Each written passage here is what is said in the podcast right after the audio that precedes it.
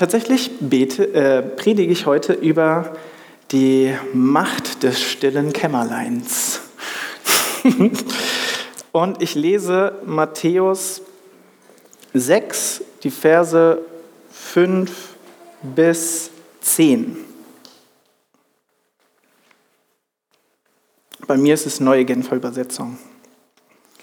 Und wenn ihr betet, macht es nicht wie die Heuchler die sich zum Gebet gern in die Synagogen und an die Straßenecken stellen, um von den Leuten gesehen zu werden. Ich sage euch, sie haben ihren Lohn damit schon erhalten. Und wenn du beten willst, geh in dein Zimmer, schließ die Tür. Und dann bete zu deinem Vater, der auch im Verborgenen gegenwärtig ist. Und dein Vater, der ins Verborgene sieht, wird dich belohnen. Beim Beten sollt ihr nicht leere Worte aneinander rein, wie die Heiden, die Gott nicht kennen. Sie meinen, sie werden erhört, wenn sie viele Worte machen. Macht es nicht wie sie, denn euer Vater weiß, was ihr braucht, und zwar schon bevor ihr ihn darum bittet.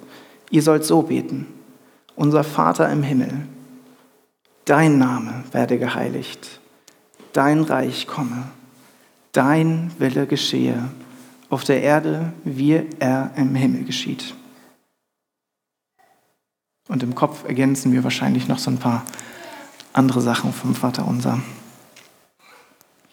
Ja, wir haben ähm, mit Stille angefangen ähm, und frage dich aber erstmal, betet, macht es nicht wie die Heuchler. die sich zum Gebet gern in die Synagogen und an die Straßenecken stellen. Ich frage mich, wie oft seid ihr schon in die Versuchung gekommen, dass ihr dachtet, jetzt, jetzt ist der Moment, ich stelle mich an diese Kreuzung und bete zum Herrn. Ich vermute, das ist eine Versuchung, der ihr meistens nicht mehr unterliegt. Zumindest ist das eine, Vermu äh, eine Versuchung, in der, der ich zumindest haarscharf bisher immer entgangen bin. Ähm, und ich vermute, euch geht es ähnlich. Ähm, aber das, was ich da raushöre, ist, dass es irgendwie darum geht, was zu machen, um gesehen zu werden, um irgendwie besonders heilig zu wirken.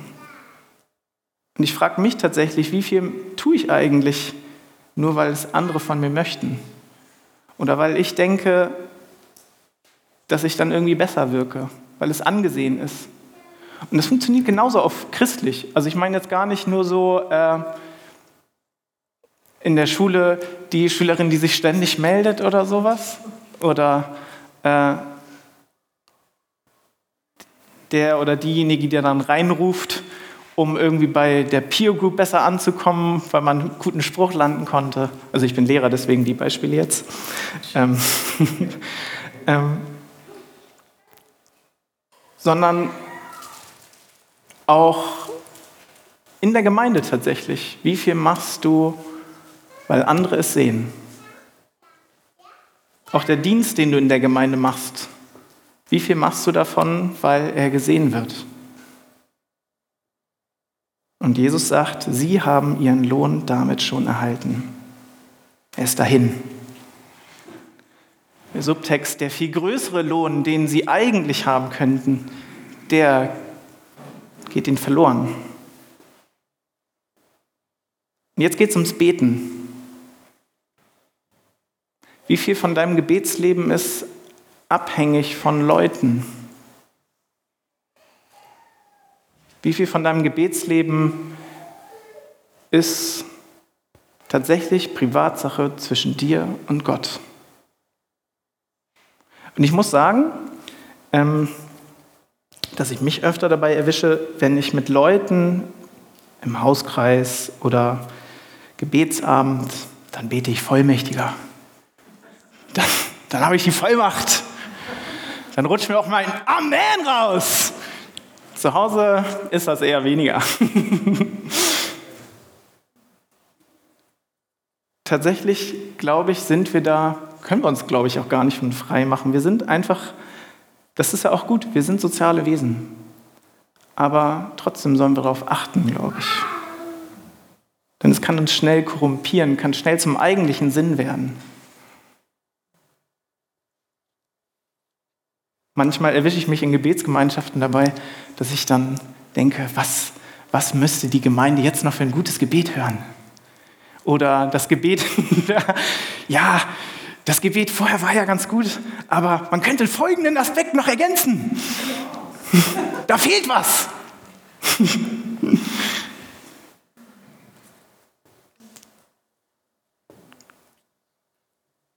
Wie viel betest du? Ja. Und wie viel tust du tatsächlich in der Gemeinde für andere? Oder letzten Endes für dich? Wenn du beten willst, geh in dein Zimmer und schließ die Tür. Und das ist der Vers, ähm, der mich hier abholt, weswegen ich heute auch darüber predigen will. Erster Satz, wenn du beten willst. Willst du? Treibt es dich ins Gebet. Wie oft stehst du morgens auf und denkst dir, ich bin schwach, irgendwie weiß ich nicht, aber alles, was ich jetzt brauche, ist Herr, die Zeit mit dir, Gebet.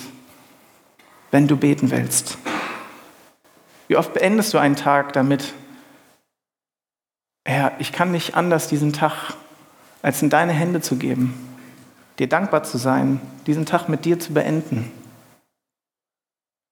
Oder auch mitten am Tag. Wie oft treibt es dich in die Gegenwart des Herrn? Dann geh in dein Zimmer. Luther übersetzt, dann geh in das stille Kämmerlein und schließ die Tür hinter dir. Ähm, man kann davon ausgehen, dass die meisten Häuser damals, zur Jesu-Zeit, meistens nicht so viele Räume hatten, vielleicht allerhöchstens drei, also eher weniger. Aber es gab in der Regel eine Kammer, die Licht abgeschlossen war, wo die ähm, Lebensmittel irgendwie gelagert waren, quasi verschlossen, sodass sie kühl lagern konnten. Ein schattiger Raum. Und in diese Kammer sollst du gehen. Ich denke bei mir eher an den Keller. Also wenn ich ans Beten denke, dann sehe ich erstmal ausgestreckte Hände, große Weite. In der Regel sehe ich keinen Keller, in den ich mich zwänge und dann da äh, still in meinem Kämmerlein die Tür noch zumache und äh, in den Hinterlassenschaften der letzten zehn Jahre ähm, sitze oder zwischen den Lebensmitteln, zwischen dem ganzen Alltag und trotzdem still, trotzdem nichts, kein Gebimmel, keine Eilmeldung.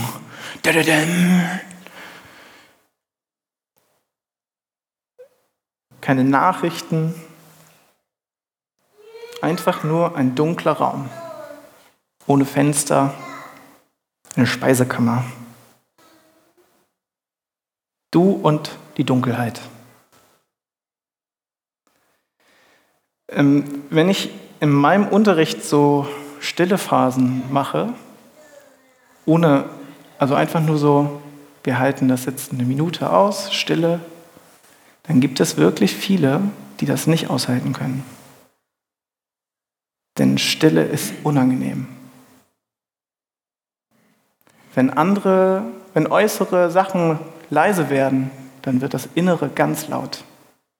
Dann gibt es ganz viel, was treibt. Wenn du in die Stille gehst, was taucht dann auf bei dir? Welche Stimmen werden laut? Also wenn es still wird bei mir, bin ich ganz auf mich selbst gestellt, auf mein Innerstes zurückgeworfen. Für einige fühlt sich das so an, als wenn sie einsam sind,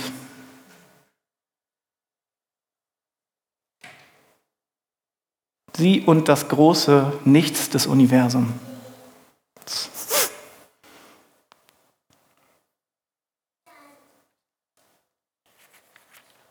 Und diese Stille sollen wir suchen.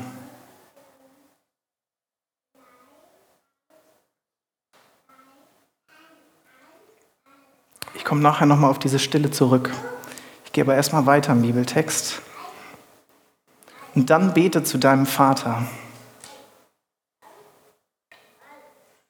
Ist denn dieser Vater? Da wird diese Stille gleich ganz anders.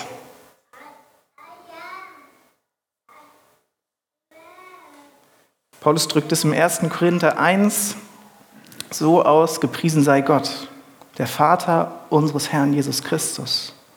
Denn er ist ein Vater, der sich erbarmt und ein Gott, der auf jede erdenkliche Weise tröstet und ermutigt. In all unseren Nöten kommt er uns mit Trost und Ermutigung zu Hilfe. Diese Stille, die manchmal ganz eng wird, da ist der Vater, der Gott allen Trostes. Und das ist kein Trost, der, dir sagt, du, du, du, du, du, ist alles gar nicht so schlimm. Das ist ein Trost, der viel tiefer geht, als was wir uns vorstellen können. Dieser Trost befreit mich vom Schauen auf mich selbst. Er tröstet mich, ermutigt mich, heilt meine Wunden, heilt mich auch vom Egoismus, vom Schauen auf mich selbst, vom Suhlen im Selbstmitleid vielleicht oder was auch immer du da entdeckst, wenn du still bist, was anfängt vielleicht laut zu werden, Unruhe oder Unvergebenheiten aus vergangenen Zeiten, was auch immer da laut wird. Gott tröstet dich. Und Gott ermutigt dich. Er ermutigt dich sogar so sehr, dass Paulus weiterschreibt, und deshalb können wir dann auch anderen Mut machen, die sich ebenfalls in irgendeiner Not befinden. Dieser Trost ist größer als unser Selbst. Dass wir andere trösten können, der Gott allen Trostes. Bist du dir bewusst, mit wem du da betest, zu wem du da betest, mit wem du diese gemeinsame, stille Zeit in der stillen Kammer genießen kannst?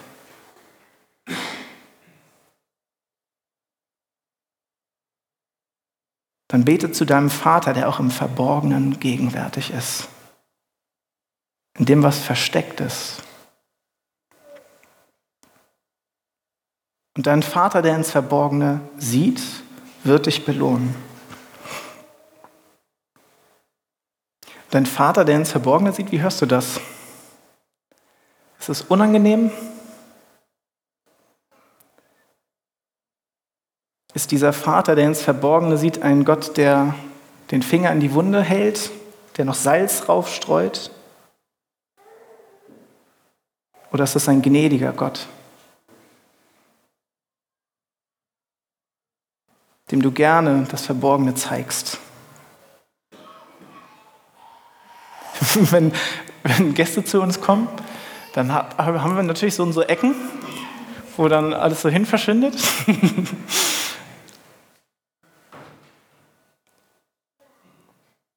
Meinen Schreibtisch habe ich mich inzwischen damit abgefunden, dass ich den auch nie so richtig gästetauglich hinkriege, aber ähm, die meisten anderen Sachen, da gibt es da gibt's Schränke und Schubladen für.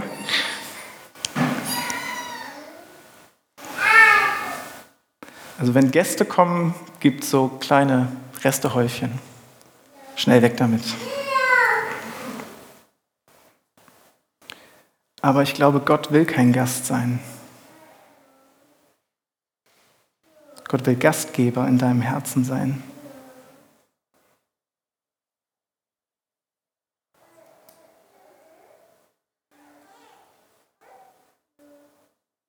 Also wenn wir das mit Gott ernst nehmen, heißt das eben nicht, Gott kommt mal vorbei für eine Viertelstunde am Morgen und für eine Viertelstunde am Abend. Dann heißt das, ich lasse mich auf was ganz Neues ein. Dann heißt das wirklich aufräumen. Ein Vater, der ins Verborgene sieht. und der tatsächlich seinen Finger auf die Wunde draufhält, aber nicht, um drin rumzuwühlen, sondern um sie zu heilen. Ein Vater, der gnädig ist.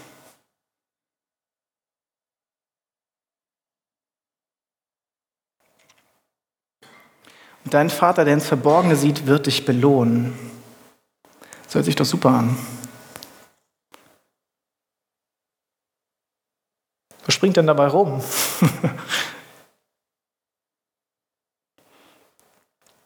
Großer Lohn wartet auf dich.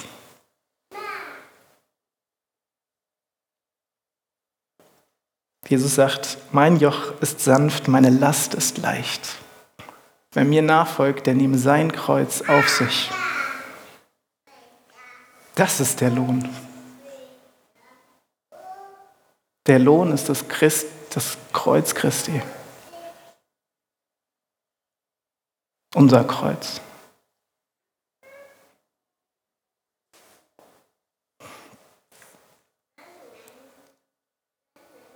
Ich möchte das noch ein bisschen mehr schmackhaft machen. In Philippa 3, 10 und 11. Ihn möchte ich erkennen und die Kraft seiner Auferstehung und die Gemeinschaft seiner Leiden und so seinem Tode gleichgestaltet werden, damit ich gelange zur Auferstehung von den Toten. Paulus spricht hier von Gemeinschaft seiner Leiden, dem Tode Christi gleichgestaltet werden.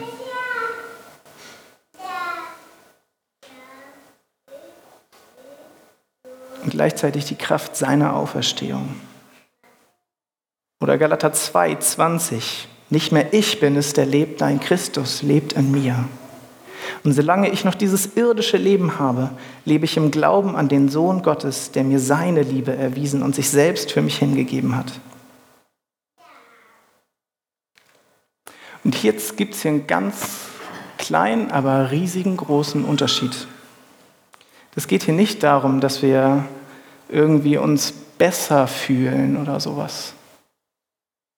Es geht nicht darum, ins Gebet zu gehen, um am Ende irgendwie eben ein bisschen ein Oma-Knuddelchen abgeholt zu haben. Sondern es geht darum, im tiefsten Innern verändert zu werden in das Bild Christi. Und das ist manchmal gar nicht so nett, gar nicht so gemütlich in der Regel sogar ziemlich ungemütlich, weil diese ganzen Sachen, die man eben eigentlich verstecken will, oft dann doch rauskommen.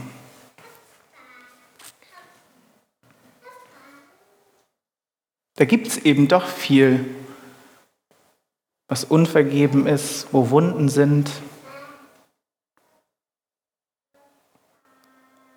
Und wenn ich wirklich bereit bin, Gott daran zu lassen, dann kommt das auch alles wieder hoch.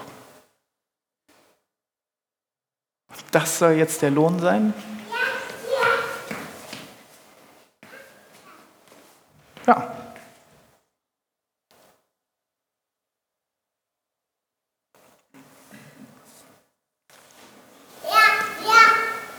In 2. Korinther 3, Vers 18, ja, wir alle sehen mit unverhülltem Gesicht die Herrlichkeit des Herrn. Wir sehen sie wie in einem Spiegel. Und indem wir das Ebenbild des Herrn anschauen, wird unser ganzes Wesen so umgestaltet, dass wir ihm immer ähnlicher werden und immer mehr Anteil an seiner Herrlichkeit bekommen. Diese Umgestaltung ist das Werk des Herrn. Sie ist das Werk seines Geistes. Das ist ungemütlich. Wir haben vorhin auch in der Bridge äh, Break My Heart for What Breaks Yours gesungen. Also eigentlich brech mein Herz, so wie dein Herz gebrochen ist für diese Welt. Das bedeutet auch Schmerz, aber Schmerz im Trost.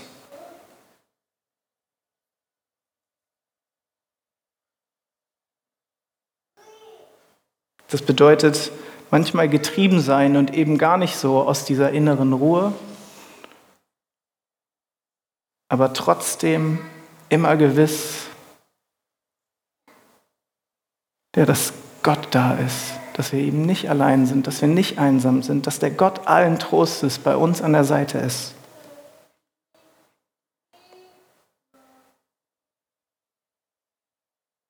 Die Herrlichkeit des Herrn sehen. Und dieser Herrlichkeit ähnlich werden.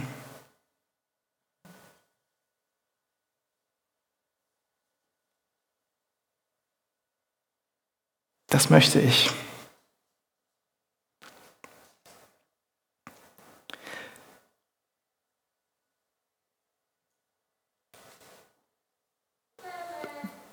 Beim Beten sollt ihr nicht leere Worte aneinander rein, wie die Heiden, die Gott nicht kennen. Sie meinen, sie werden erhöht, erhört, wenn sie viele Worte machen. Macht es nicht wie sie, denn euer Vater weiß, was ihr braucht.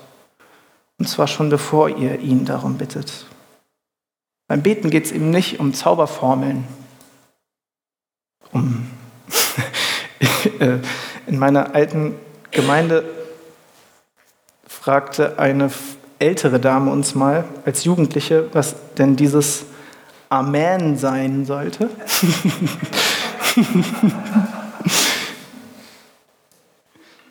Dass wir an, immer ans Ende des Gebetes setzen, ähm, wo ich als Jugendlicher überzeugt war, dass man ein Gebet, so beendet man ein Gebet, dann ist es wirklich vollmächtig.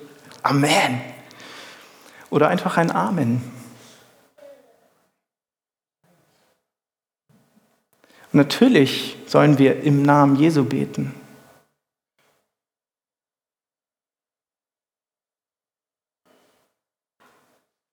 Aber nur weil wir das sagen, ist damit noch nichts gewonnen.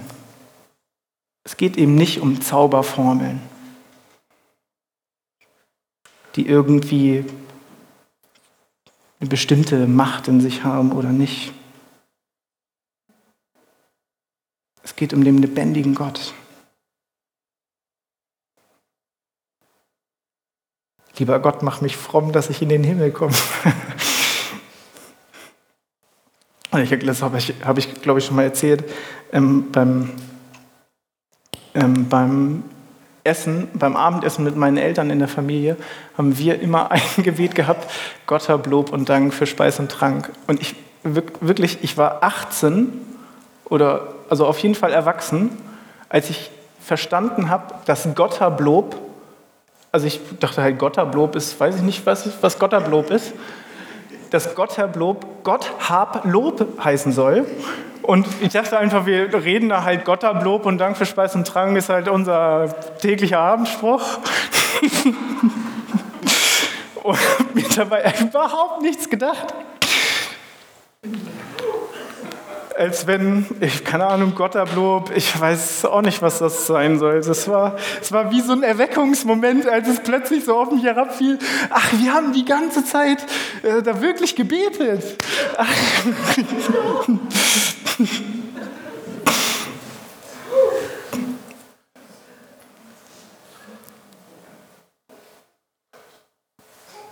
Es geht eben nicht um Zauberformeln.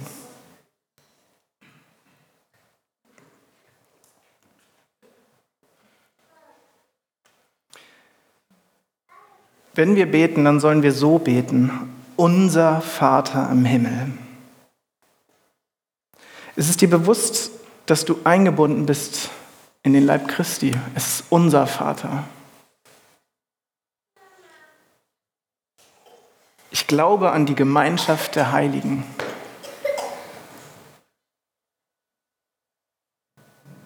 In die bist du eingebunden, auch in diesem stillen Kämmerlein. Und dann heißt es, dein Name werde geheiligt, dein Reich komme, dein Wille geschehe auf der Erde wie im Himmel.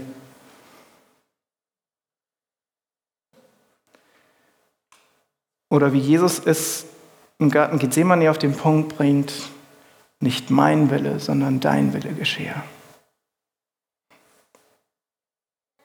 Das ist die Essenz vom Beten im stillen Kämmerlein. Nicht mein Wille, sondern dein Wille geschehe.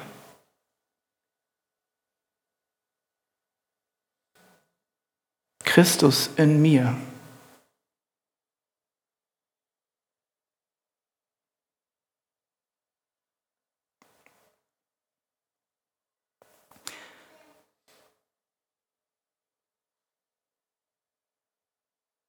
Wir schließen das, dieses Gebet in der Regel auch ab mit Dein ist das Reich und die Kraft und die Herrlichkeit.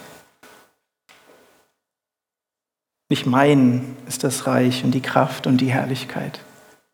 Und ich proklamiere sie. Das hat auch seinen Zweck, manchmal Sachen zu proklamieren, um sie sich bewusst zu machen. Aber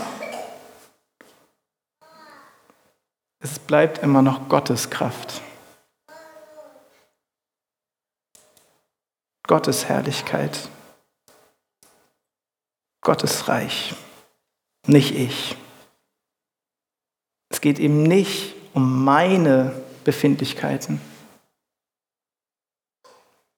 Und auch wenn das, ich, also ich glaube mir das in der Regel manchmal selber nicht, dass ich dann da sitze und ja, aber ich muss doch um, jetzt will ich mich mal wieder um mich selber kümmern und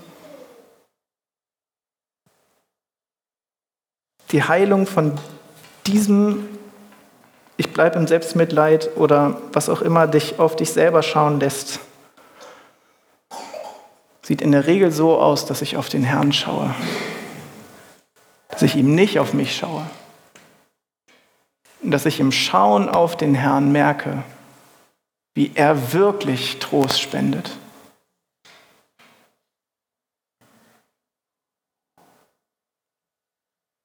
Wie er mich wirklich verändert. Wie ich wirklich in seine Herrlichkeit eingenommen werde und in sein Wesen umgestaltet werde.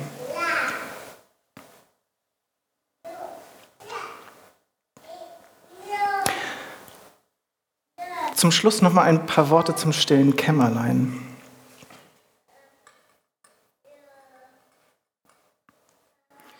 Ähm, ich merke das zumindest bei mir, dass die Zeiten des stillen Gebetes ziemlich umkämpft sind. Und das liegt meistens ja nicht so sehr am mangelnden Möglichkeiten, sondern dass es ganz schön viele Ablenkungen und Zerstreuung gibt. Ich muss in der Regel ein ziemlich entschiedenes Nein setzen.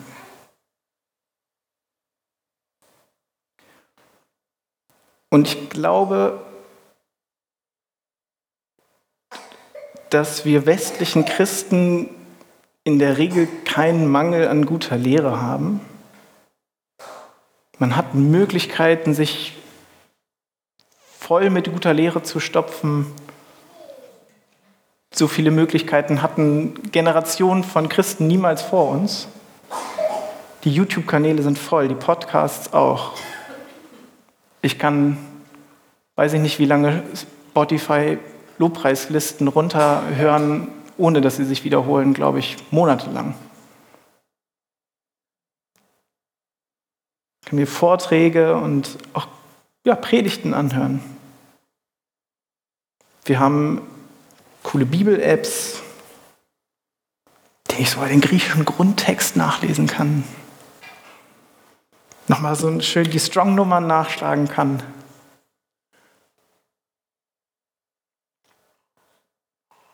Aber ich glaube, das, was uns kirre macht, ist in der Regel dieser summende Bienenschwarm an Angeboten. an Unterhaltung. Ob das jetzt christliche oder nicht christlich ist.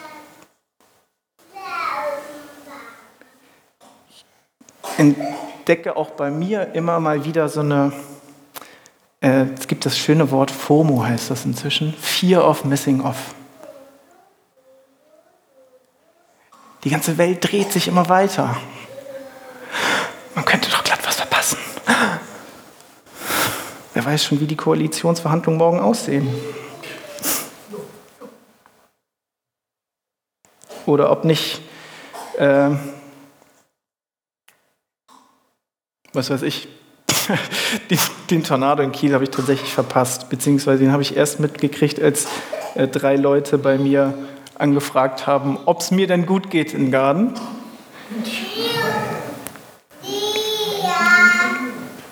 Aber ich glaube, Wir sind ganz schön eingespannt von allen möglichen Angeboten, wo man hinterherkommen muss. Ähm, die Zeitung Die Zeit, die fragt immer auf ihrer Webseite so eine Stimmungsabfrage. Wie geht's dir heute? Man kann, man kann da einsehen äh, über die letzten Jahre, wie diese Stimmungsabfrage war. Und es gibt so einen riesigen Peak nach oben. Also normalerweise sind das so, äh, normaler Tag ist so 30 Prozent sind unzufrieden und der Rest ist ziemlich zufrieden. Und das sackt ab auf so 20 Prozent von unzufriedenen Leuten. Wann? Beim Lockdown. In dem Moment, wo plötzlich die Welt stillsteht.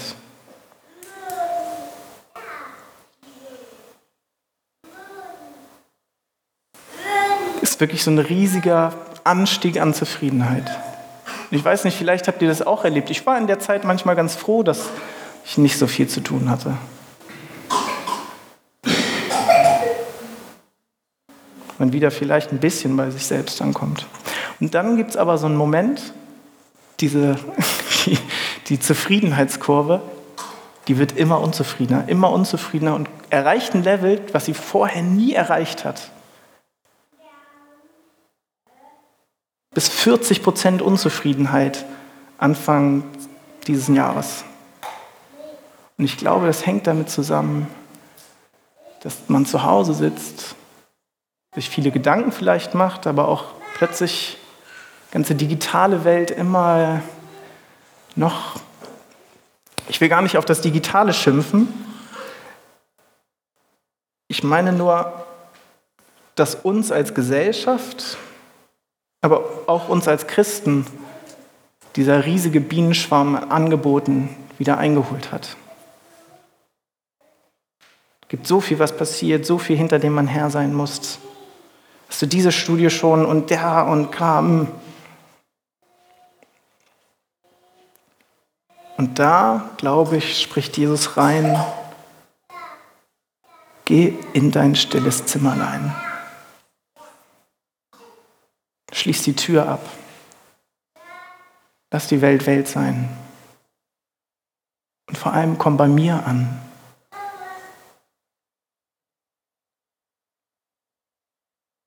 Diese stille Kammer ist die Keimzelle deines geistlichen Lebens.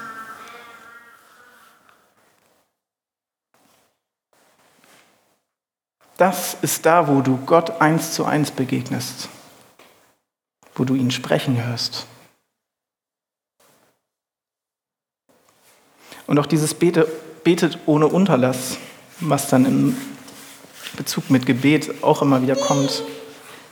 Tschüss. Das funktioniert, glaube ich, auch nur aus der Kraft dieser innersten Beziehung heraus.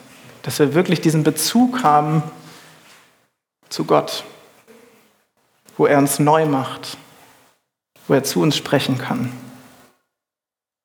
Ich habe ein mehr oder weniger Gedicht von Kierkegaard, ist mir vor Jahren mal begegnet und das spürt mir manchmal wieder im Kopf, vor allem das Ende. Ich lese es mal ganz vor.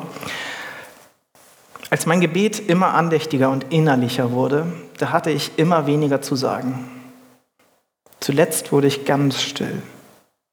Ich wurde, was womöglich noch ein größerer Gegensatz zum Reden ist, ich wurde ein Hörender. Ich meinte erst, beten sei reden.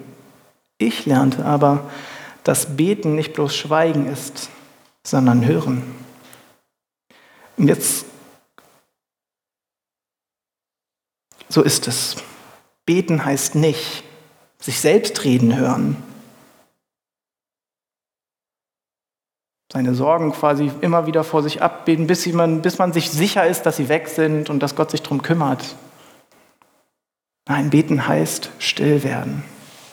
Still sein und warten, bis der betende Gott hört. Gott betet. Gott ist in dieser stillen Kammer mit dir. Gott hört dir zu Gleichzeitig betet Gott in dir. Gott ist ein betender Hörer oder ein hörender Beter in dir. Christus in mir. Um diese Beziehung geht's. Um diese Keimzelle. Da, wo wir ganz klein und schwach sind vor Gott. Und wirklich eben nicht zählt, was drumherum ist. Was die anderen von uns wollen oder was ich jetzt wieder alles. Nein, es zählt du und dein Retter.